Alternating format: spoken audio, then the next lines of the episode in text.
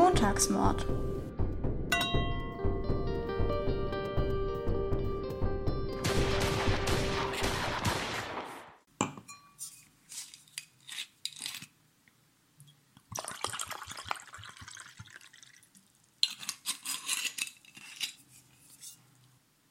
Ich habe mein Thermostat vor mir und es wird immer wärmer. Es hat gerade 24 Grad in meinem Zimmer. Wie kann das sein? Wieso hast du einen Thermostat vor dir? Naja, der ist halt da an meiner Wand. Ach so. Hallo und herzlich willkommen zum Montagsmord. Wir sind Valerie. Und Sophie. Und wir reden über True Crime, Straftaten und Verbrechen. Wir recherchieren beide einen Fall und stellen uns den dann gegenseitig vor. Ja, Sophie, jetzt sitzen wir hier an unserer vierten Folge. Hast du gedacht, dass, es, dass wir eine vierte Folge aufnehmen werden? Ich will jetzt nicht Nein sagen, aber ich will auch nicht richtig Ja sagen, weil das Ja stimmt nicht so ganz, aber das Nein klingt so pessimistisch. also ich finde es auf jeden Fall krass, was wir bis jetzt geschaffen haben. Mit so wenig Equipment. Ja, das Equipment. Wie nimmst du denn auf? ich sitze auf dem Boden mein Laptop steht auf dem Bett und mein Handy nimmt meine Stimme auf über dieses Diktiergerät. ich glaube, es könnte jetzt nur ähm, noch schlechter sein, indem ich einfach eine Sprachmemo aufnehmen würde. Auf WhatsApp. Ja, äh, ich sitze hier auch an meinem Tisch, an meinem provisorischen Homeoffice, Wohnzimmer, Esstisch in meinem Schlafzimmer. Ich höre dich über mein Headset. Wir telefonieren über Hausparty und also ich höre dich über meine Kopfhörer und mein Diktiergerät vom Handy nimmt meine Stimme auf, aber es hört ja deine Stimme nicht, weil ich dich nur über meine Kopfhörer höre. Ja. Und deswegen ist meine Tonspur immer nur meine Stimme und ich lege dann deine Tonfrequenz, die du mir zuschickst, übereinander und dann schneide ich das irgendwie zusammen. Ziemlich ausgeklügelt, das ganze System hier. genau. Das liegt nämlich auch nicht nur daran, dass wir Corona haben und uns nicht treffen, sondern werden wir jemals zusammen aufnehmen und uns dabei sehen? Wir werden safe mal zusammen aufnehmen. Wir machen vielleicht mal eine Live-Folge oder so, weißt du, mit Video. Ach du liebe Zeit, da muss ich mich ja auch noch schön machen. Wollten wir das nicht heute eh machen? Hm. Und mal uns beim Filmen zeigen?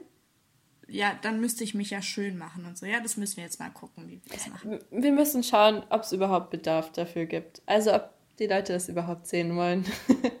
Später hauen wir sowas raus. ob sie uns sehen wollen. Das ist eine Später hauen wir sowas raus und die Leute interessiert es einfach gar nicht, weil sie einfach nur unsere Stimmen hören wollen. Was trinkst du heute? Meine Mama hat mir irgendein Sekt aus Bordeaux eingeschenkt. Ich kann dir nicht genau sagen, wie er heißt oder was genau das ist, aber er ist ganz leicht rosa und schmeckt spritzig. das ist schön. Was trinkst du denn? Ich trinke einen Wein, den ich zum Geburtstag bekommen habe von meiner lieben Mitbewohnerin. Ich weiß nicht so ganz, was es ist. Also entweder ist es ein ganz dunkler Roséwein oder ein sehr, sehr heller Rotwein. Ähm, es ist ein Pinot Meunier Rosé. Vielleicht hat sie auch den einfach nur mit ein bisschen Wasser verdünnt, weil er schon angebrochen war. Nein, Spaß, wird sie nicht machen. Nee, würde sie nicht machen. Er war zu. Aber er ist sehr, sehr lecker. Also wirklich, ich Echt? bin ein großer Fan. Ah, interessant. Mhm. Ja, die Hälfte der Flasche ist schon leer. Oha. Von heute oder? Äh, von vor 20 Minuten. Oha. Voll gut, aber. Ja. Lecker. Ja, schon. Ja, äh, wir haben ja letzte Woche die Rubrik mit dem unglaublich kreativen Namen Black Stories Rubrik gegründet und diese Woche bin ich dran. Ich habe mir also eine super absurde Black Story für dich ausgesucht, Sophie. Bist du bereit? Ich freue mich. Ich bin sowas von bereit. Gut. Die Überschrift lautet Telefon des Todes. Eine Frau wird in der Nacht durch das Telefonklingeln geweckt. Sie greift zum Hörer und stirbt, bevor sie sich mit ihrem Namen meldet. Hätte sie das Telefon ignoriert, würde sie noch leben. Ist sie dafür aufgestanden? Nein. Ähm, war es eine Bombe? Nein. Das Tel Sie ist nicht dafür aufgestanden. Nein. Okay, war es draußen auf der Straße? Nein. Also halt so ein Einwegtelefon, äh, nicht Einweg, Ähm, Payphone, Nein. weißt du? Ja, nein. Was ein Handy? Nein. Es war ein Haustelefon, Festnetz also. Ja. Okay. Und sie ist dafür nicht aufgestanden. Also es lag auf ihrem Nachttisch. Ja. War ein Einbrecher da? Nein. Ist sie allein in dem Zimmer? Würde ich jetzt mal behaupten, ja. Oha. Hat sie nicht das Telefon gegriffen auf dem Nachttisch, sondern was anderes? Ja. Ein Messer. Nein. Sie ist aber durch diesen anderen Gegenstand gestorben. Ja. Ja, klar, ergibt ja Sinn. Ähm, wurde sie erschossen? Jein. Getackert. Nein. Also, sie ist durch einen Schuss gestorben, aber sie wurde nicht erschossen. Sie hat sich selber erschossen. Genau. Praktisch. Sie dachte, es wäre das Telefon, hat draufgeklickt und hat den ähm, Abzug, nicht Abzug, Anzug, den Abzug. Abzug getätigt. Ja. Ja? Ja. Was Du ist? hast, ja, du hast den Fall gelöst. Wow.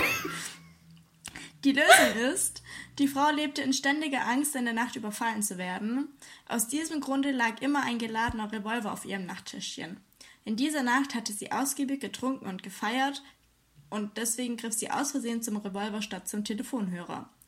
Ein Schuss löste sich und sie war nicht mehr in der Lage, ihren Namen auszusprechen. Ist ja krass. Du Tier. Wie habe ich das jetzt geschafft? Das weiß ich nicht. Cheers. Das war der Sekt aus Bordeaux. Cheers. Ging leichter als erwartet. Ja, also ich habe ja irgendwie gedacht, dass vielleicht äh, auch dieser Fall ungeklärt bleibt, so wie das Thema unserer heutigen Folge.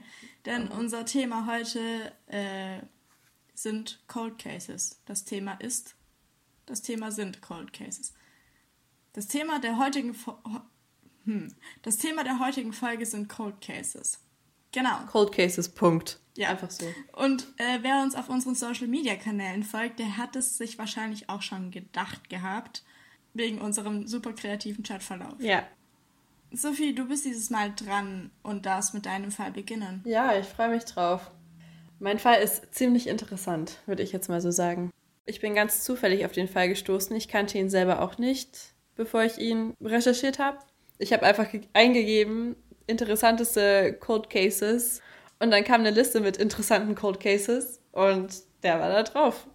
Also macht sich auf was gefasst. Mein Fall heute handelt von dem ungeklärten Mord an Dorothy Jane Scott in dem Jahr 1980. Kennst du den Fall? Nee, aber meine hieß letztes, letzte Folge auch da. Stimmt, dort. Cool. All diese Parallelen. Okay. Also nein, ich kenne deinen Fall Ja, nicht. okay. Dann wirst du ihn gleich kennenlernen. Also ich glaube, ich kenne ihn nicht. Ja, wir werden sehen. also, Dorothy war 32 Jahre alt. Sie lebte mit ihrem vierjährigen Sohn Sean bei ihrer Tante in Stanton in California. Der Vater von Sean, Dennis, war nicht wirklich ein Teil von seinem Leben. Dorothy arbeitete als Sekretärin im Backoffice von zwei verbundenen Läden: Swingers Psych Shop und Custom John's Head Shop. Der eine Laden hat früher ihrem Vater gehört und die waren einfach irgendwie so verbunden. Also die waren zuerst nebeneinander und wurden dann zu einem gefügt. Und der eine hat halt ihrem Vater gehört. Die Läden verkauften Artikel wie Bongs, Shishas, Lavalampen und ihre Kunden waren meist Teil der Hippie-Kultur. Also die guten Sachen. Nur die guten Sachen. Nur gute Sachen wurden dort verkauft. Dorothy hatte aber keinen Kundenkontakt, weil sie nur im Backoffice gearbeitet hat. Und unter anderem war sie auch sehr stark religiös. Also hatte sie mit all diesen Hippie-Zeugs eigentlich gar nichts zu tun. Ihre Eltern lebten nur ein paar Straßen weg von ihrer Arbeitsstelle und passten derweil auf ihren Enkel auf, also auf den Sohn von Dorothy, Sean. Jeden Abend, nachdem Dorothy mit Arbeiten fertig war, holte sie ihren Sohn von ihren Eltern ab und fuhr mit ihm 20 Minuten zurück nach Hause. Abends kochte sie meist und schaute mit Sean Cartoons oder las ihm vor. Generell blieb Dorothy gerne daheim und ging nicht oft raus mit Freunden. Sie trank keinen Alkohol und nahm keine Drogen. Jetzt kommt's. Eine ihrer Freunde hat sie mal als as dull as a phone book beschrieben. Also so öde wie ein Telefonbuch. ich weiß nicht, wie ich das finden würde, wenn mich meine Freunde so beschreiben. Oh nein, die Arme. Ja. Aber ich glaube, ja, vielleicht ist es gar nicht so böse gemeint, sondern einfach eine gute Metapher. Es ist keine Weißt gute du? Metapher. Ja, ist es nicht, das stimmt. Es ist einfach nur gemein. Naja, man sollte aber erstmal darauf kommen, dass jemand so. Also man sollte. Wie kann man jemanden mit einem Telefonbuch vergleichen? Ich glaube, es ist, Also demnach ist es schon eine gute Metapher, weil man da erstmal drauf kommen muss. Aber es ist wirklich nicht. nett. es ist ein guter, guter Vergleich. ja. Ich habe auch nochmal nachgeschaut, aber da stand wirklich einer ihrer Freunde. Also, mm, naja. Ihr Vater sagte aus, dass sie keinen Freund hatte und dass auch nichts Ernst, also er hat nichts Ernstes mitbekommen, weil ihr Leben drehte sich praktisch nur um ihren Sohn und ihre Arbeit. Aber seit Monaten hatte Dorothy anonyme Anrufe bei der Arbeit bekommen. Der Anrufer war männlich. Manchmal sagte er Dorothy, dass er sie liebte, und andere Male bedrohte er sie und sagte, dass er sie hasste. Uh. Einmal sagte er sogar, wenn ich dich mal alleine habe, dann schneide ich dich in kleine Stückchen, sodass sich niemand jemals finden wird. Mm. Sie sprach mit ihrer Mutter darüber und sagte, dass sie die Stimme erkennt und dass sie ihr bekannt vorkommt, aber sie weiß leider nicht woher. Ich kann mir richtig vorstellen, wie frustrierend das für sie sein muss. Ja. Das ist wie, wenn du ein Lied kennst und du eigentlich nicht mehr den Namen davon weißt. Ja, oder wenn du nach einem Wort suchst und es liegt dir auf der Zunge und dir fällt es aber einfach nicht ein. Ja, und das sind halt auch so richtig unbedeutende Dinge. Und du hast dann diesen Peiniger, also diesen Anrufer über mehrere Monate und dir fällt der Name nicht ein. Und Du hast kein Gesicht dazu und Ja. überhaupt, aber du weißt, irgendwas klingelt da in deinem Gehirn so. Ich muss Ja. diesen Menschen kennen. Und du weißt, wenn du dich nur dran erinnerst, wie der Name ist, dann könnte das alles vorbei sein. Wow, richtig stressige Situation. Einmal rief der Unbekannte an und sagte ihr, dass sie rausgehen soll, weil er ihr ein Geschenk hinterlassen hat. Und draußen entdeckte sie auf ihrer Motorhaube ihres Autos eine tote, vertrocknete Rose. Er sagte ihr, dass er sie verfolgt und immer weiß, wo sie ist und was sie anhat. Und er kannte ihre ganzen Termine und Tagespläne. Und er wusste ja auch immer ganz genau, wann sie bei der Arbeit war und wann er anrufen musste. Er beschrieb Einzelheiten von Sachen, die sie tagsüber getan hatte, um ihr zu beweisen, dass er sie beobachtet. Und für mich ist es nochmal schlimmer, weil er stalkt sie nicht nur im Geheimen, sondern er will, dass sie, dass sie sich beobachtet fühlt. Er will diese Kontrolle über ihr Leben haben und er will, dass sie das ganz genau weiß. dass er diese Macht praktisch hat. oh Gott, das ist gruselig. Ich hatte mal einen Traum, dass ich gestalkt wurde. Dass so ein Typ mich immer verfolgt hat, weil ich morgens immer mit der gleichen Bahn zur Arbeit gefahren bin und immer abends mit der gleichen zurückgefahren bin. Und dann habe ich immer geträumt, dass mich, nicht immer, einmal, dass mich irgend so ein Typ stalkt und mich immer verfolgt. Und es hat mich so fertig gemacht, wirklich. Ich bin schweißgebadet aufgewacht. Und dann ist mir erst klar geworden, wie einfach es eigentlich ist, jemanden zu stalken, weil wirklich, man nimmt ja theoretisch immer morgens die gleiche Bahn zur Arbeit und die gleiche auch wieder zurück. Und dass es so einfach ist, dich einfach zu kontrollieren, über alles Bescheid zu wissen, Ja. das ist wirklich richtig, richtig gruselig. Und der Traum hat mich richtig, richtig fertig Ja, dadurch hast du dann erstmal diesen Einblick bekommen. Das ist schon krass. Aber hast du schon mal so ein bisschen sowas miterlebt? Hm, Nein. Okay. Du etwa? Mm, nein, ich glaube nicht. Nein. Nein, ich wurde noch nie gestalkt.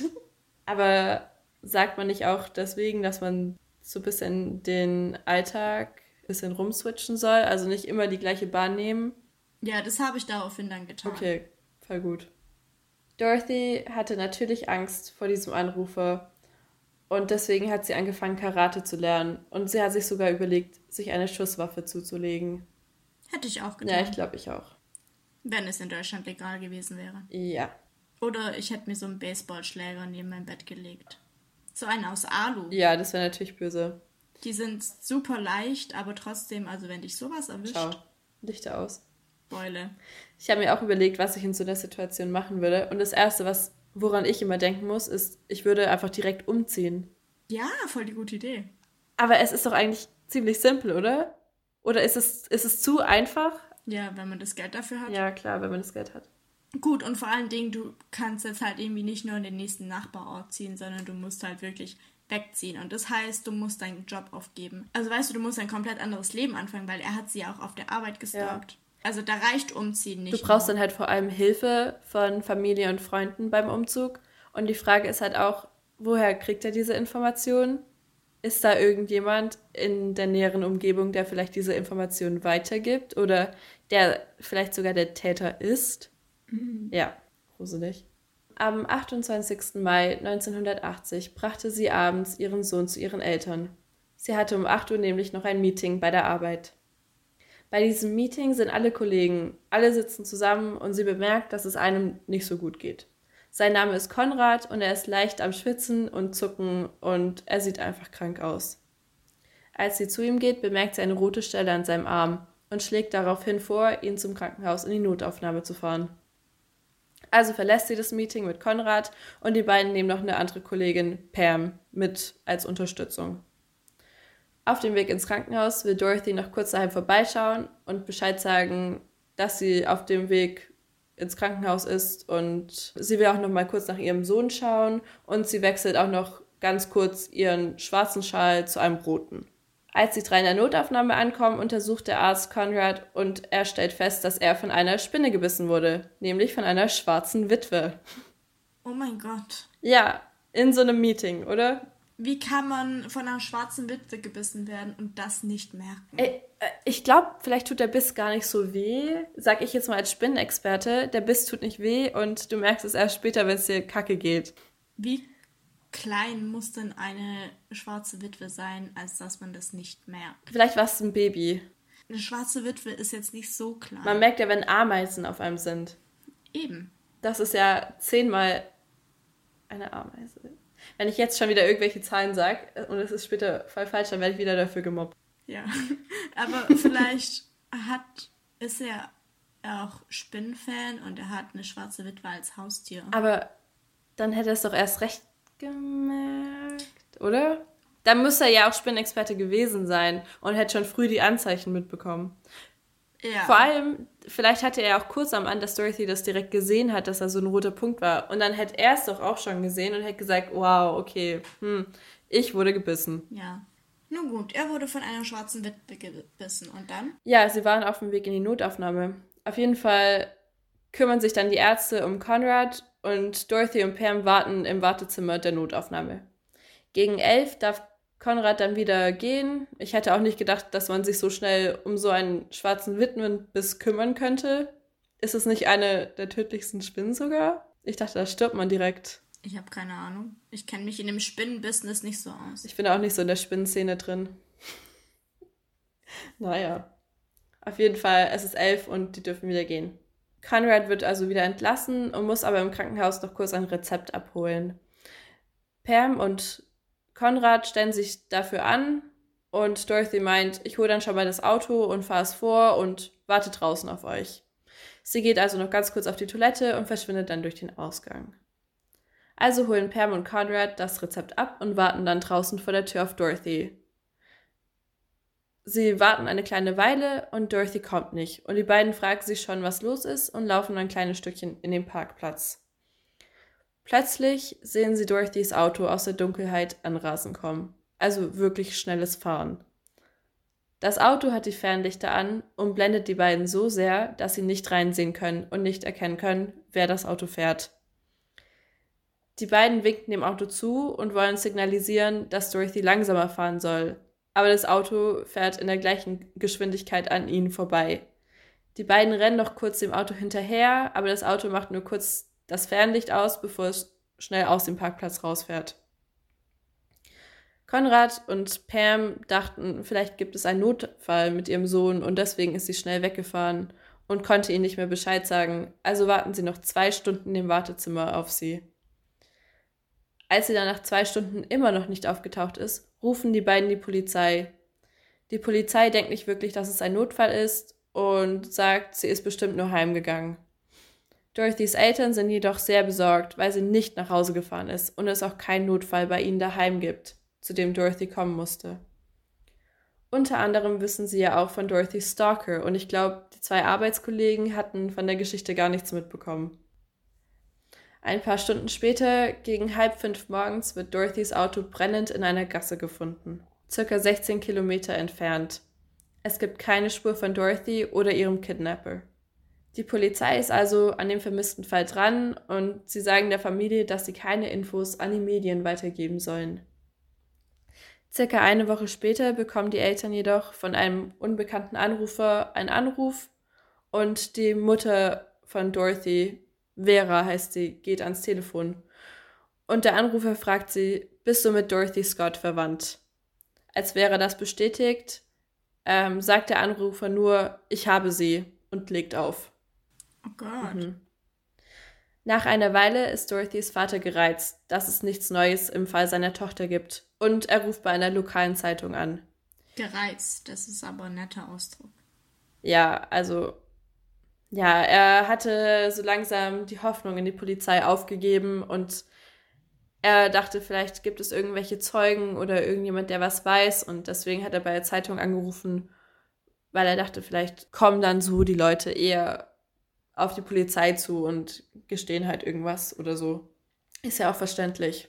Ja, Obwohl die Polizei ja gesagt hat, gebt nichts an die Medien weiter. Er ruft bei der lokalen Zeitung an. Die veröffentlichen die Geschichte über den vermissten Fall Dorothy Scott und am gleichen Tag, an dem die Geschichte in den Zeitungen erscheint, am 12. Juni 1980, bekam der Redakteur einen Anruf von einem Unbekannten. Der Anrufer sagt, ich habe sie umgebracht. Ich habe Dorothy Scott umgebracht. Sie war meine Liebe. Ich habe sie mit einem anderen Mann erwischt. Sie hat es abgestritten, dass sie jemand anderes hat. Ich habe sie umgebracht. Der Anrufer wusste auch ein paar Einzelheiten, die nicht in der Geschichte in den Zeitungen waren. Er wusste zum Beispiel, dass Conrad von einer Spinne gebissen wurde und deswegen im Krankenhaus war. Er wusste auch, dass Dorothy einen roten Schal getragen hat. Das mit dem Schal ist ja schon ein bisschen suspekter, weil Dorothy hat den extra daheim umgezogen. Sie hat praktisch darauf bestanden, dass sie den Schal wechseln muss. Daheim.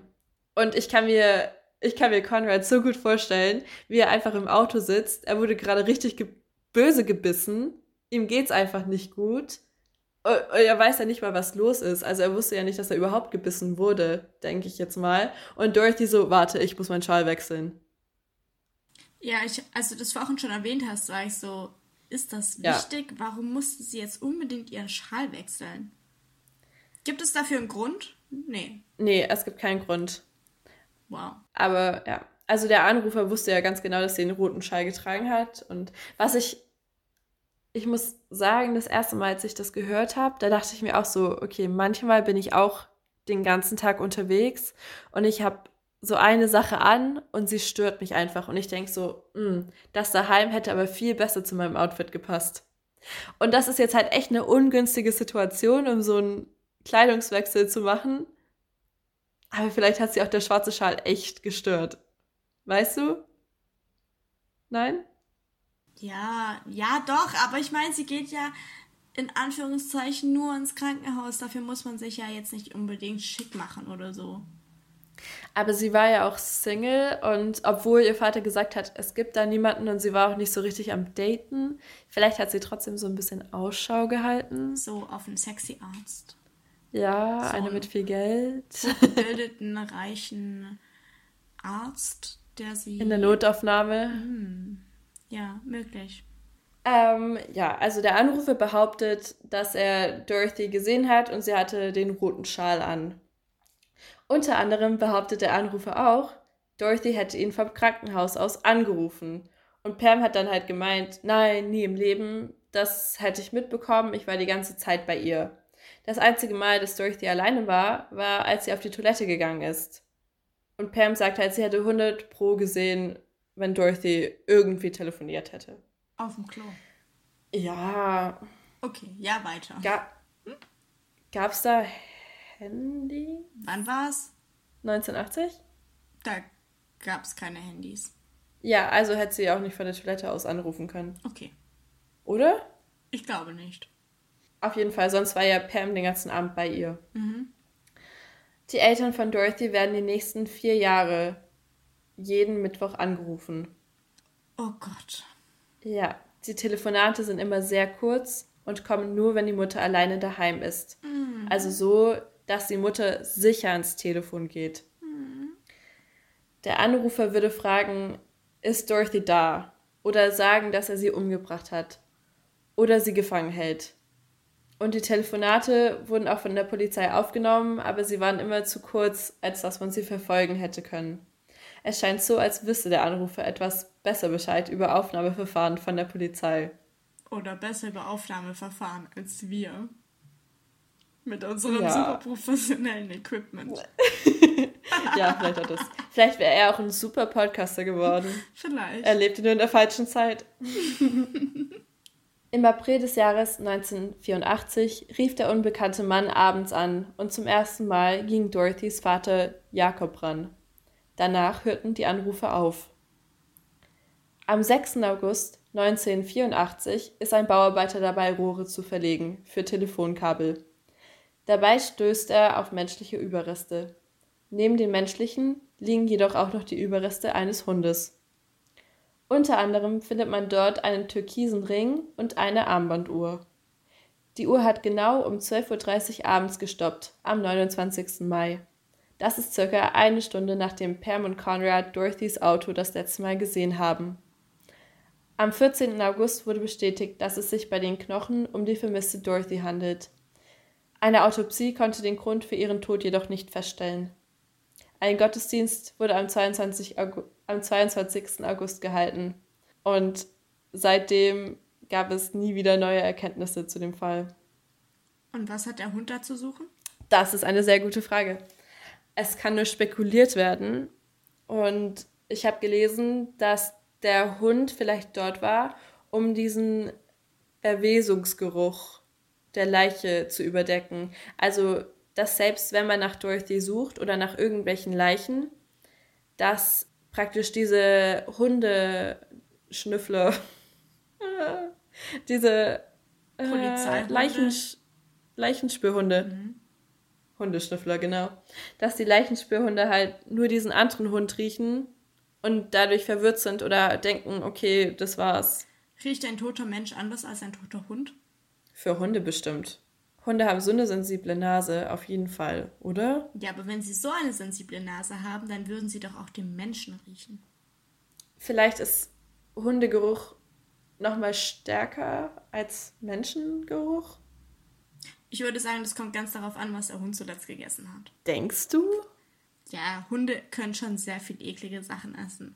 Aber denkst du, es hat so viel mit dem Essen zu tun?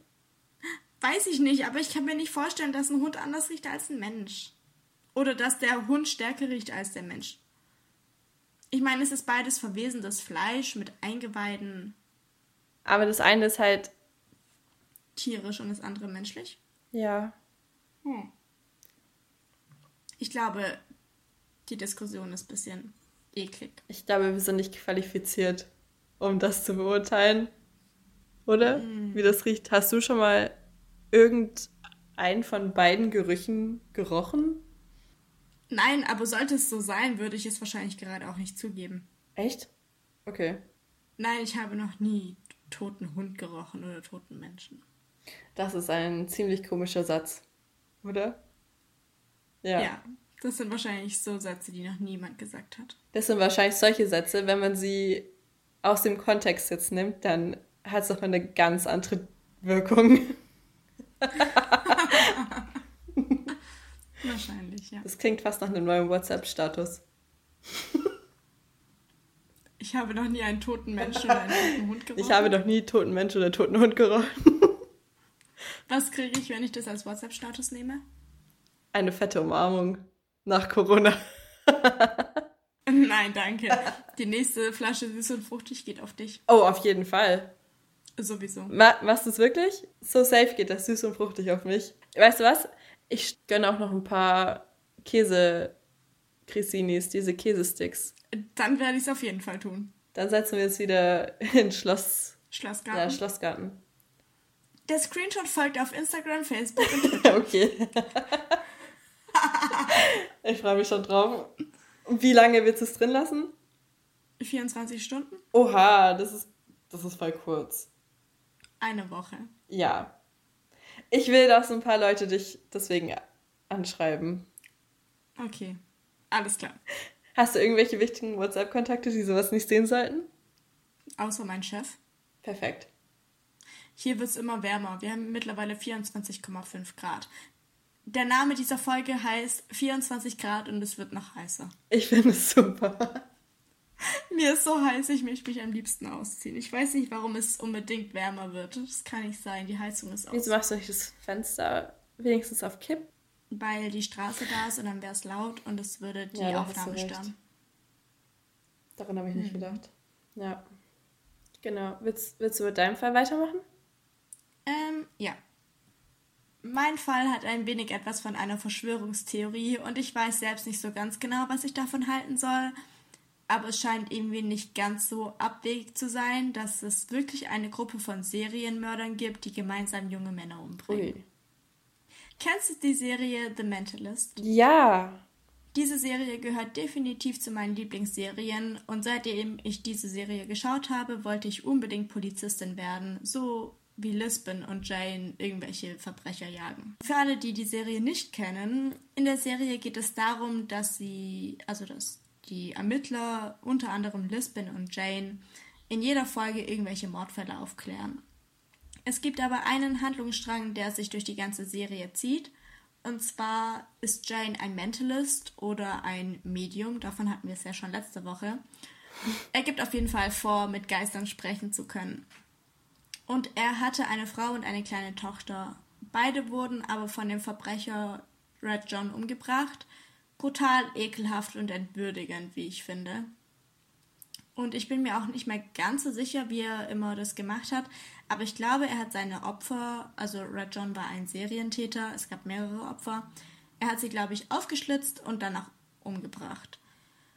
Und das macht Jane eben so fertig, dass er als Berater beim CBI, also beim California Bureau of Investigation, anfängt, um den Mörder seiner Familie zu rächen. Und er macht sich als Berater sogar ziemlich gut. Und während seiner Zeit beim CBI versucht er eben Red John zu fassen. Und Red John begeht immer wieder neue Morde und fordert Jane damit, äh, damit heraus, ihn zu finden. Red Johns Markenzeichen ist ein Smiley, den er mit dem Blut seiner Opfer an die Wand des Tatorts malt, und zwar so, dass man zuerst den Smiley sieht, wenn man den Raum betritt, und dann erst das Opfer. Also sehr offensichtlich und groß und gruselig. Ja. die Serie ist super und ich kann sie wirklich nur empfehlen. Viele Folgen sind wirklich sehr, sehr gruselig, aber es ist auch immer wieder Witz dabei und es ist, also mein absoluter Liebling ist Kimball Joe, so ein kleiner, breiter Asiate mit super trockenem Humor und äh, ja, große Empfehlung an dieser Stelle. Und in meinem Fall geht es nämlich auch um Smileys. Zwischen 1997 und 2012 wurden im Mittleren Westen und Nordosten von Amerika über 50 junge Männer in elf verschiedenen Staaten tot im Wasser treibend gefunden. Viele Polizisten, die in den einzelnen Fällen ermittelt haben, waren der Meinung, dass es sich bei den gefundenen Leichen nicht um Verbrechen oder gar Morde handelt, weil ich meine, es kann ja jeder mal in einen Fluss fallen oder trinken oder sich das Leben nehmen, indem man von einer Brücke in den Fluss springt. Aber die Detectives Kevin Gannon und Anthony Duarte, Duarte wie auch immer.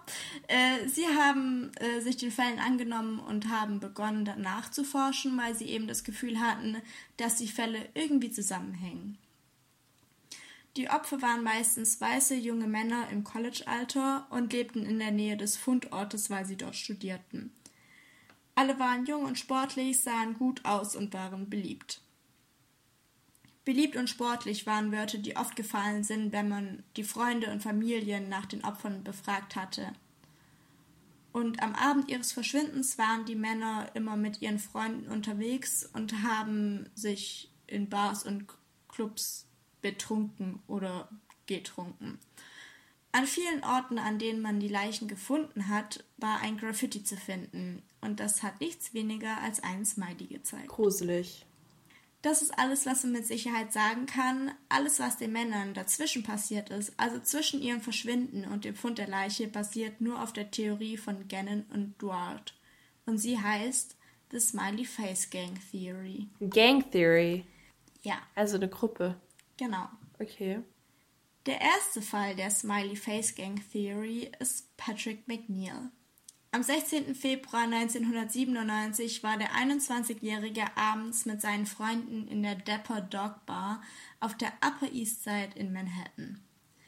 Patrick, Patrick war gut aussehend, Er war auch gut in der Uni und wollte später mal FBI-Agent werden.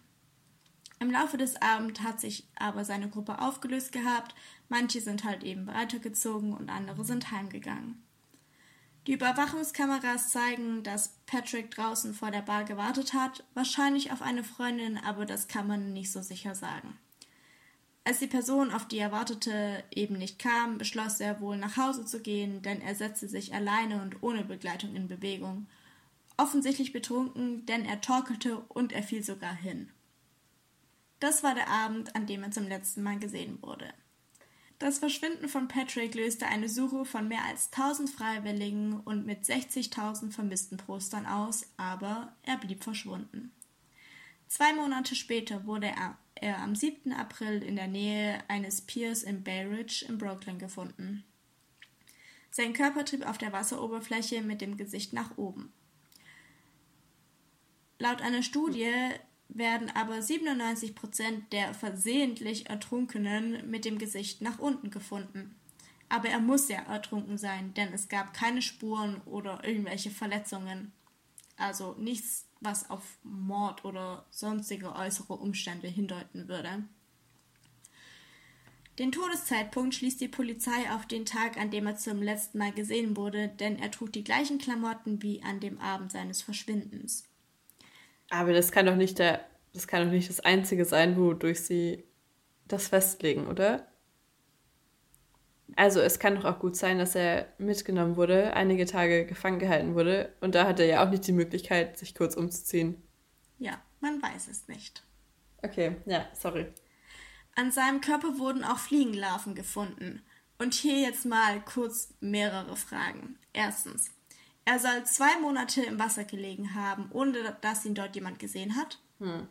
Er lag mit dem Gesicht nach oben, weshalb die Detectives eine Selbsttötung ausschließen. Scheinbar würde man ja sonst mit dem Gesicht nach unten im Wasser treiben, aber wenn er zwei Monate in einem Fluss liegt, kann es ja doch auch sein, dass er sich bestimmt mal dreht, oder? Ja, nicht von, nicht von alleine. Ja, vielleicht.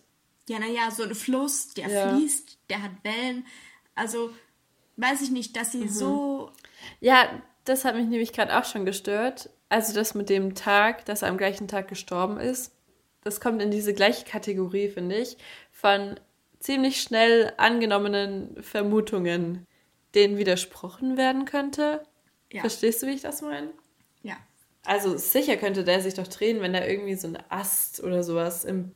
Ja, oder allein eine Welle oder sonst irgendwas, der Strom. Ja. Naja. Und ich weiß jetzt nicht so um die Beschaffenheit von Wasserleichen Bescheid, aber quellen die nicht auf und werden irgendwann schwarz? Schwarz? So? Nein, ich dachte, die werden richtig, richtig weiß. Weil sie so aufquellen und weil sie. Ich dachte, sie werden blau und irgendwann schwarz. Warum schwarz? Naja, blau, weil kalt und so und dann verfaulen sie irgendwann und werden schwarz. Nein? Aber die spüren ja keine Kälte, oder? Wenn sie tot sind, dann. Ich dachte immer, die werden richtig, richtig weiß, so fast durchsichtig. Also sollte unter euch irgendwo ein Forensiker sein, dann schreibt uns doch bitte gerne, was passiert mit Wasserleichen? Werden sie schwarz? Werden sie weiß? Wie sehen solche Wasserleichen auf? Nein, möchten wir das wissen? Vielleicht erklären, aber ein bisschen schöner. Einfach nur eine Farbe nennen oder so. Irgendwie so euphemistisch erklären, wie eine Wasserleiche aussieht. Wie Schnee? Weiß wie Schnee, schwarz wie Ebenholz, die Lippen rot wie Blut. Okay, stopp, das war falsch. Oh, wow. naja, also die Leiche war weder aufgequollen, noch war sie weiß oder schwarz oder sonst irgendwas. Aber ich meine, wenn sie zwei Monate im Wasser gelegen hat, muss man das ja irgendwie schon irgendwie, also muss es da, da irgendwelche Spuren geben und es war da eben nicht der Fall. Und wie können Fliegen zwischen Februar und April Larven auf seinen Körper legen, der im Wasser lag? Wann legen Fliegen ihre Eier? Also auf jeden Fall, wenn es wärmer ist. Vor allem in einem Fluss doch nicht. Die legen doch nicht ihre Eier in einem Fluss. Da kommen doch überhaupt Eben. gar keine Tierchen hin, weil ja. er ist in Bewegung. Und Moskitos und so legen ihre Larven in stille Gewässer. Gut, dass du so gut darüber Bescheid weißt. naja, also es gibt, wie du siehst, schon mal hier sehr viele Unstimmigkeiten und Fragen. Naja, wie dem auch sei, die Polizei meint, dass er in den Fluss gefallen sei, weil er Drogen genommen hatte. Die Familie sagt jedoch, dass er sowas niemals getan hätte und nicht in der Drogenszene verkehrte, sowas wie Eltern halt immer sagen würden. An diesem Tatort wurde kein Smiley gefunden, aber Patrick McNeil war der Auftakt einer Serie von Fällen, die ganz genau so oder ähnlich passiert sind. Jeder Fall sieht nach einem Unfall aus, aber viele denken, dass es sich um Morde handelt. Morde begangen von einer großen, weit verbreiteten Gang von Serienmördern. Junge College-Studenten verschwinden im ganzen Land verteilt und werden tot aufgefunden, scheinbar versehentlich ertrunken, nachdem sie nachts unterwegs waren. 2005. Matt war mit seinen Freunden in einem Pub, verschwand aber gegen halb zwölf. Sein Körper wurde zwei Meilen entfernt im Merrimack River gefunden. Dass er dort hineingefallen ist, ist sehr unwahrscheinlich, denn das Wasser fließt in die entgegengesetzte Richtung, wo sein Körper gefunden wurde. Scheinbar hat er nie Alkohol getrunken und das sagen nicht nur seine Eltern, sondern sogar die Barfrau. Die Polizisten sagen aber, er hat die Orientierung verloren, weil er Drogen genommen hatte. Hm. Die vier Meilen von dem Pub zu dem Ort, wo er gefunden wurde, die soll er gelaufen sein und dann eben in den Fluss gefallen sein von einer Brücke, die 60 Fuß hoch ist. Ah ja. Der Fluss ist hier aber sehr, sehr niedrig und man hätte locker irgendwelche Verletzungen an seinem Körper finden müssen. Allein schon vom Aufprall, oder? Genau, ja. Und wenn das Wasser nicht so tief ist, also ja. Ja, das sowieso.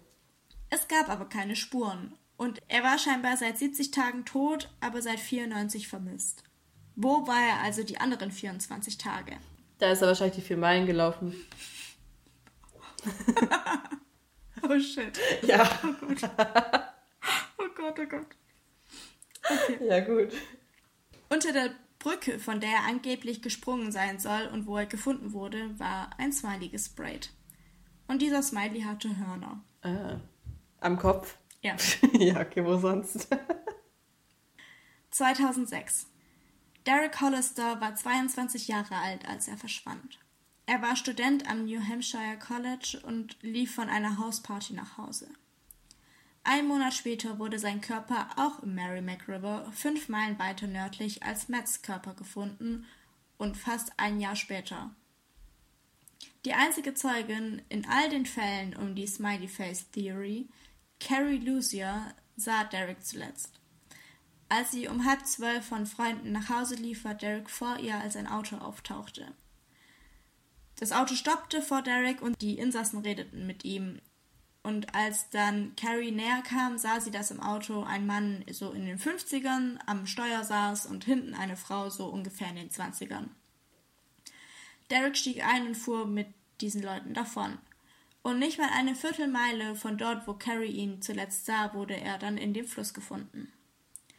Es war ein Unfall, weil es gab keine Traumata, also es gab keine Verletzungen und sein Alkoholspiegel Spiegel, äh, nee, sein Alkoholpegel, so heißt das, äh, war doch schon sehr hoch. Dabei hatte er scheinbar nur vier Bier getrunken, sagen seine Freunde. 50 Fuß von der Stelle entfernt, wo Derek gefunden wurde, war an einem Baum ein Graffiti von einem roten Smiley an einem Baum. Wieder mit Hörnern. Hm. Das ist schon spezifisch mit diesen Hörnern. Ja. 2012 Sam Jacob, 24 Jahre alt, ging auf das Williams College und wurde als vermisst gemeldet, nachdem er nach einem Tag an der Uni nicht mehr gesehen wurde. Einen Monat später wurde er im Fluss hinter einem Industriegebiet gefunden. Er sah aber nicht so aus, als ob er schon einen Monat tot war, sondern eher so wie eine Woche. Was ist also so in der Zwischenzeit passiert, man weiß es nicht. An der Mauer, an dem der Fluss entlang floss, war ein schwarzer Smiley gesprayt. Es gibt noch sehr viele andere Fälle, aber ich denke, ihr habt das Prinzip verstanden und ich muss jetzt nicht alle Fälle aufzählen, die ein Smiley hatten. Die Täter sollen die Opfer qualvoll ertränkt haben und dabei sexuelle und satanistische Bedürfnisse gestillt haben. Uff, hätte ich nicht erwartet. Es gibt ja Menschen, die stehen darauf, gewürgt zu werden oder darauf, andere zu würgen. Und nichts anderes haben die Täter gemacht. Sie konnten den Prozess des Ertrinkens stundenlang durchhalten, indem sie die Nase zuhielten und dem Opfer Wasser einflößten, bis sie beinahe erstickten. Danach ließen sie das Opfer durch die Nase nach Luft schnappen und wiederholten das Ganze beliebig oft. Kennst du das Prinzip von Waterboarding? Ja. Das ist doch so, wenn man unter Wasser getaucht wird mit dem Kopf, bis man so kurz am Passau ertrinken ist. Ja, und dann wird man wieder rausgeholt und wieder zu Leben gebracht und dann wieder, oder? Ja, genau. Also es ist eine Foltermethode des simulierten Ertränkens. Also hier ist es ein bisschen anders, aber da wird halt durch das Ausnutzen des Würgereflexes der physiologische Eindruck vermittelt, dass man gerade ertrinkt. Und dabei wird ein Tuch über Mund und Nase gelegt. Heute kann man auch einfach eine Mund- und Nasenschutzmaske nehmen. ähm, und da wird halt ständig Wasser über dieses Tuch gegossen. Und wenn sich dann der Kopf tiefer befindet als der restliche Körper, wird das Eindringen von Wasser in die Lunge und das darauffolgende Ertrinken tatsächlich verhindert. Aber man denkt halt die ganze Zeit, dass man ertrinkt. Und so hat man früher eben Informationen aus Leuten versucht herauszubringen. So sollen die ganzen jungen Männer die scheinbar der Smiley Face Gang Theory zum Opfer gefallen sein, gestorben sein. Mm.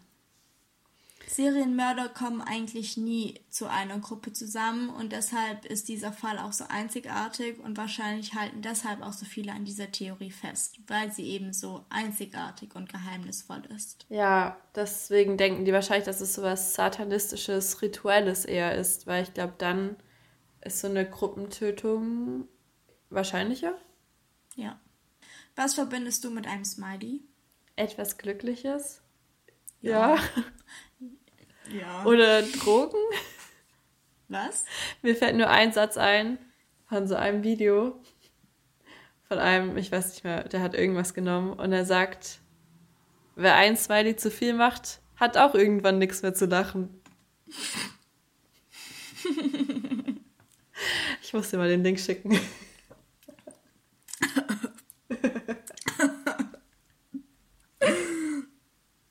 Ich bin gerade an meinem Bein erstickt. Wie jede Folge. Okay, ja, ich warte auf den Link. Ja, okay. Okay. Ähm, die Theorie ist, dass die Täter ein Smiley an die Tatorte sprayen, um auf sich aufmerksam zu machen und der Polizei und den Medien zu zeigen, dass es ihre Tat war. Und es ist so quasi ein Ausdruck von Kraft und es steigert den Bekanntheitsgrad, weil jeder soll sofort wissen, wer hier am Werk war. Aber ich meine, vielleicht sind die Smileys auch einfach nur Zufälle. Ich habe ja zwei Fälle gesagt, dass die Smileys Hörner hatten. Aber sonst ähneln sich die Smileys einfach so gar nicht. Weder in der Farbe, noch in der Größe, noch im Aussehen. Jeder Smiley sieht anders aus und somit ist es ja wohl kaum eine Handschrift. Und selbst wenn es mehrere Personen sind, dass halt dann irgendwie jede Person seinen eigenen Smiley daraus macht, keine Ahnung. Aber es müssen ja eigentlich schon mehrere Personen gewesen sein, meines Erachtens, weil es ist fast unmöglich, so viele Fälle innerhalb so kurzer Zeit zu begehen, mit so großen Entfernungen zwischen den Tatorten. Ich meine, es waren elf verschiedene Staaten. Und manche Fälle waren sogar scheinbar am gleichen Tag. Hm. Hm, also weiß nicht. Die waren bestimmt alle Teil von Illuminati. Hm, ist natürlich auch. Kannst du ja mal den Verschwörungstheoretikern vorschlagen. Ich schreibe es mal der Polizei. Ja. Hallo, hier ist Sophie. Ich habe den Fall gelöst. Grüße. Abonnieren Sie Montagsmord. Ja, bitte folgt uns auf Instagram. Man hat die Leute hinter der Smiley Face Gang nie gefasst und es ist auch immer noch nicht bewiesen, ob sie überhaupt existiert. Viele sagen, dass es einfach nur Unfälle waren, andere sind sich jedoch sicher, dass es Morde sind. Und es war wirklich sehr frustrierend, diesen Fall zu recherchieren, weil es ist alles nur eine Theorie und es gibt keinerlei Hinweise oder Beweise. Und deshalb weiß man eben auch gar nicht, was wirklich wahr ist und so, ob die Ermittler nicht einfach irgendwas in diese Sachen hineininterpretiert haben, weil sie eben wollten, dass es so ist, dass diese Fälle zur Smiley Face Gang Theory dazugehören. Es gibt eben auch überhaupt gar keine genauen Zahlen, wie viele Tote es im Endeffekt gibt, weil ich meine, es ist eine Theorie, wo man nicht wirklich weiß, ob sie jetzt wirklich dazugehören kann oder nicht. Manche Seiten sagen, es waren 50, manche sagen, es waren 80. Also es gibt wirklich so man weiß es nicht, weil ich meine, klar, du findest jetzt da so einen Typen ertrunken im Fluss. Ja, was sagt dir jetzt, dass er wirklich von diesen Menschen umgebracht wurden, die wirklich nur eine Theorie sind? Ja, es gibt halt total viele Ähnlichkeiten zwischen den Fällen. Das habe ich jetzt auch gesehen. Also wenn man sich das halt so hintereinander anhört, dann denkt man sich so, boah, die hängen doch alle zusammen. Aber in einer gewissen Art und Weise halt auch nicht. Ja, ist schwierig. Also ich finde, es sind schon sehr viele Fälle mit den ähnlichen Umständen und ich glaube auch nicht, dass sie deswegen alle als Unfälle durchgehen könnten. Aber vielleicht ist es auch einfach nur alles ziemlich viel Verschwörung. Wer weiß. Man hat die ganzen Fälle bis heute noch nicht aufklären können. Die Familien müssen halt davon ausgehen, dass sie ihre Söhne aus Versehen ertrunken sind. Muss auch hart sein. Ja. Aber wenn, wenn das wirklich Mord ist, dann wären es ja die perfekten Morde. Eigentlich. Ja, genau. Also es heißt auch, sollte diese Smiley Face Gang existieren, dann sind es wirklich die perfekten Serienmörder. Ja, weil man weiß ja irgendwie, dass sie zusammenhängen, aber man weiß es auch irgendwie nicht.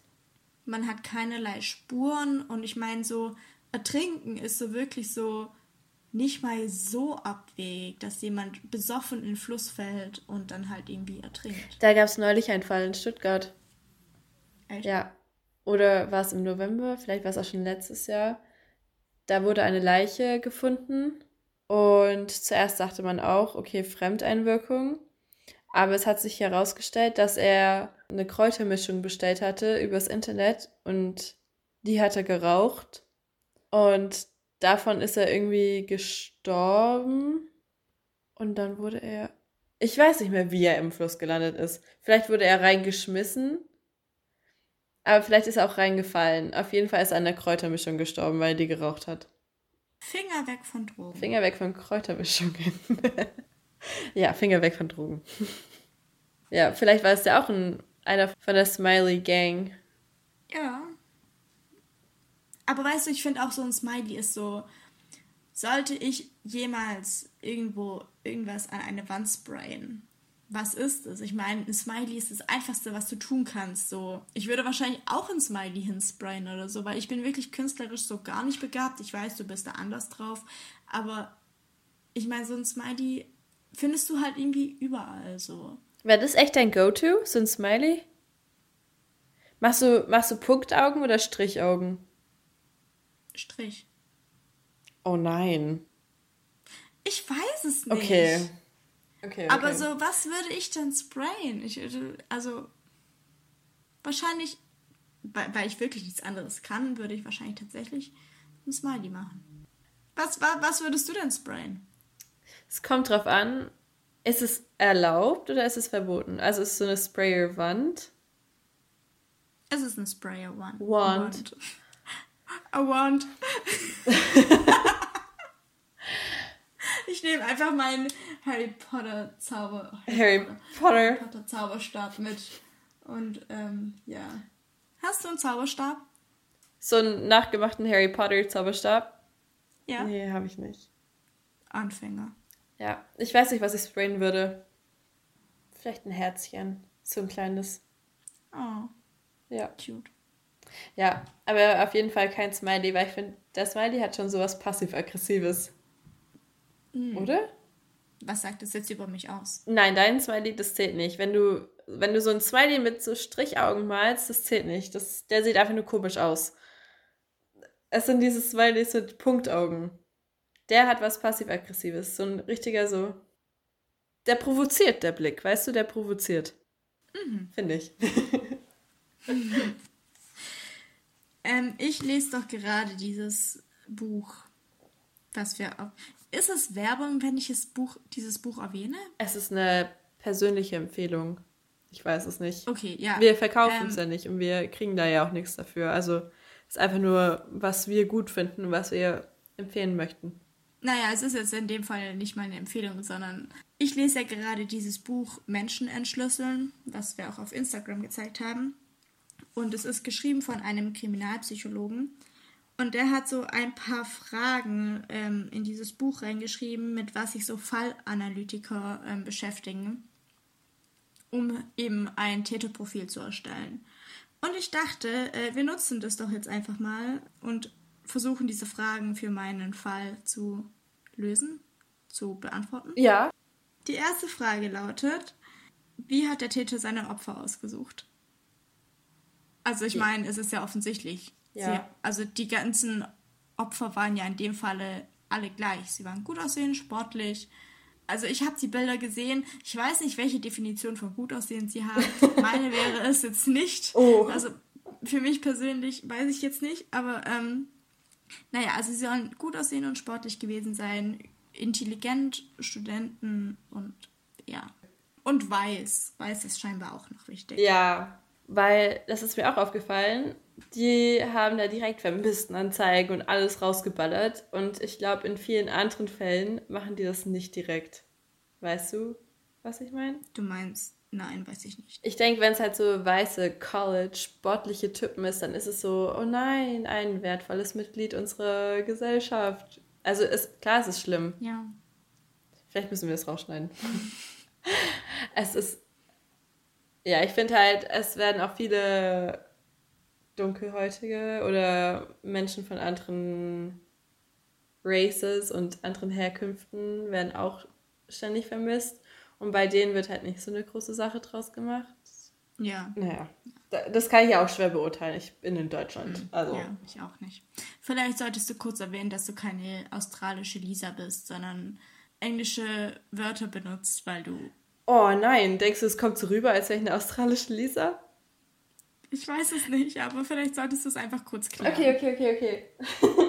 also, äh, ja, was soll man da groß sagen? Ich bin zweisprachig aufgewachsen. Das ist eine, ja, ich, ich würde es nicht blöde Angewohnheit nennen, sondern ich spreche viele Worte so aus, wie sie halt ausgesprochen werden. Also, das Ding ist halt, wenn man Englisch spricht und da kommt ein deutsches Wort, dann als Deutscher spricht man das deutsche Wort auch deutsch aus. So versuche ich das immer zu erklären. Meinst du das, dass ich das erklären soll? Oder drifte ich gerade weg? Ja, und dass du gerade racist gesagt hast. Ach so, das ist mir gar nicht aufgefallen. Ja, genau, das meine ich, dass dir halt manchmal so englische Wörter reinrutschen und das merkst du halt nicht mal. Aber das hat nichts damit zu tun, dass du eine australische Lisa bist, sondern damit, Genau. dass du halt Amerikanerin bist. Ja, ja, das äh, manchmal fall, fällt mir die deutsche Sprache. Wow. Wie man merkt, manchmal fällt mir die deutsche Sprache etwas schwer und ich kann mich besser auf Englisch ausdrücken. Genauso ist es aber auch im Englischen, dass mir manchmal die englische Sprache ver- schwerfällt. Wow. Und da fallen mir dann nur die Deutsch deutschen Worte ein. Also, das ist so ein kleines Hin und Her und ich kann beide Sprachen nicht richtig. Also, cheers. Cheers, ich habe mir gerade nachgeschenkt. Ich hab's gehört. Ja, erstmal trinken. ja. Okay, ja, nachdem wir die erste Frage geklärt haben, die zweite. Hat der Täter dem Opfer am Tatort aufgelauert oder ist die Tat aus der Situation heraus entstanden? Ich finde auf jeden Fall aufgelauert, weil es ist so spezifisch, dass er gewartet hat, bis sie aus der Bar kommen oder bis sie alleine sind. Und bei so einem spezifischen Profil muss er aufgelauert haben. Also, Also meinst du, dass der Täter es vorbereitet und geplant hat? jein. Also ich denke, er ist abends losgefahren und dachte sich so, okay, wir, wir schauen jetzt mal, was ergibt sich so. Und dann hat er vielleicht diese Gruppen irgendwie beobachtet, weißt du? Okay. Ja, weil ich finde halt so in der Uni-Stadt, da weiß man ja so, wo die Clubs und Bars sind. Und ich finde, da ist es jetzt nicht so schwer, irgendwie einen Typen zu finden, der diesem Profil entspricht. Also ich glaube nicht, dass es geplant war. Ja. Ja, das kann auch sein. Also ich meine, du musst nur Freitagabend zu Nicht-Corona-Zeiten auf die Theo gehen und dir würden bestimmt zehn Typen entgegenkommen, die dem Profil entsprechen und sie dann in den Neckar schmeißen. Das klingt doch mal nach einem tollen Freitagabend. Wunderbar. Ja. Die nächste, oder ist es? Nein, das ist die vorletzte. Wie hat der Täter bei einem Sexual- oder Gewaltdelikt die Kontrolle über sein Opfer behalten? Indem er sie halb ertränkt hat? Je nachdem sollte es eine Person oder mehrere Personen gewesen sein, die das Opfer ertränkt haben. Aber die müssen das Opfer ja auch irgendwie dazu gebracht haben, mit denen mitzukommen. Meinst du, dass sie den Drogen verabreicht haben oder so? Das habe ich mir auch schon überlegt. Weil, also ich habe schon in ein paar Artikeln gelesen, dass sie scheinbar Ecstasy-Intus hatten, wobei ich mir auch nicht so ganz sicher bin. Deswegen habe ich das mal wieder nicht in meine Berichterstattung reingenommen, aber habe es jetzt trotzdem gesagt. Weil ich finde, wie soll man nach so vielen Monaten noch Drogen im Blut nachweisen können? Ich glaube, das ist unmöglich, auch wenn die Person tot ist. Aber scheinbar sollten die Ecstasy genommen haben. Im Haar. Im Haar wird das alles festgehalten. Das kann natürlich sein. Naja, okay, also vielleicht haben sie dann tatsächlich ähm, Ecstasy gehabt, Intus gehabt in, naja, auf jeden Fall, auf jeden Fall ähm, glaubst du, dass sie dann sie also dadurch äh, unfähig gemacht haben? Ich denke auf jeden Fall. Das hast du ja vorhin sowas ähnliches gesagt. Der eine hatte irgendwie gar nicht so viel getrunken, aber er war mhm. mega betrunken. Vielleicht war es auch so, dass die schon in den Clubs oder in den Bars sowas untergeschmuggelt bekommen haben und dann wurde nur darauf gewartet, dass sie dann irgendwie rausgehen, ja. damit sie dort überwältigt werden. Weil wie sonst, ja, okay, man kann es immer noch irgendwie reinzwängen vielleicht, aber das wäre natürlich so die einfachste Möglichkeit, finde ich persönlich. Ja, vor allen Dingen der eine ist ja nach Hause getorkelt und ist sogar hingefallen und der andere, da haben die Eltern gesagt, dass er nie was getrunken hat. Also kann schon sein, ja. dass der Täter sie halt mit Drogen unter Kontrolle hatte. Genau.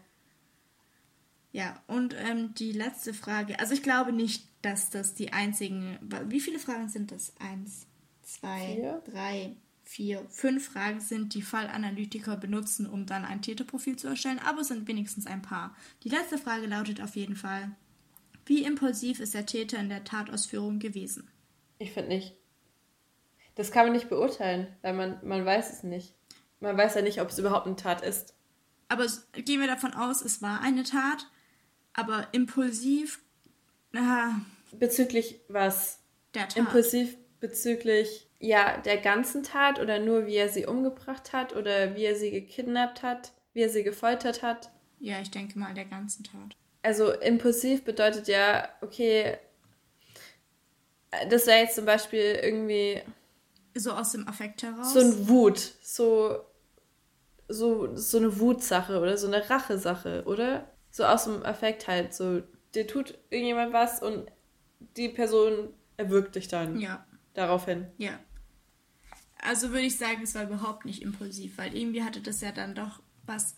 Nicht, dass sie die Plan so, äh, die Tat so geplant haben, ja. aber so die Tat an sich, so, das hat sich ja alles gezogen. Sie mussten den Drogen unterjubeln, sie mussten sie kidnappen, sie mussten sie ertränken und dann eventuell sogar noch diese Smileys an die Wand sprayen. Also war es nicht impulsiv.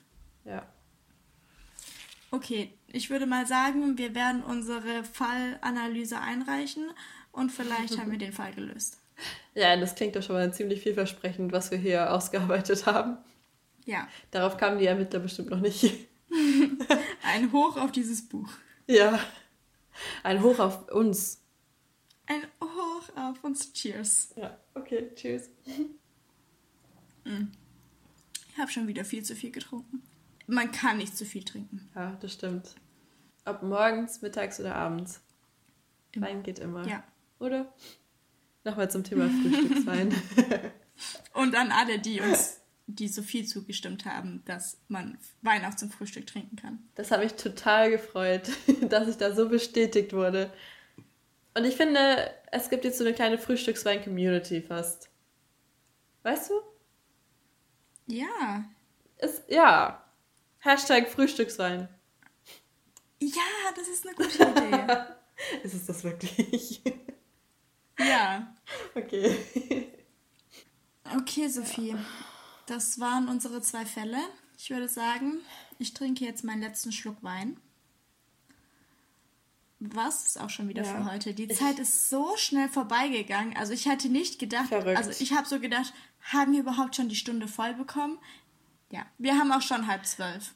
Ja, ja, das stimmt. Es ist schon ziemlich spät. Ich trinke jetzt auch aus und dann gehe ich direkt schlafen, glaube ich.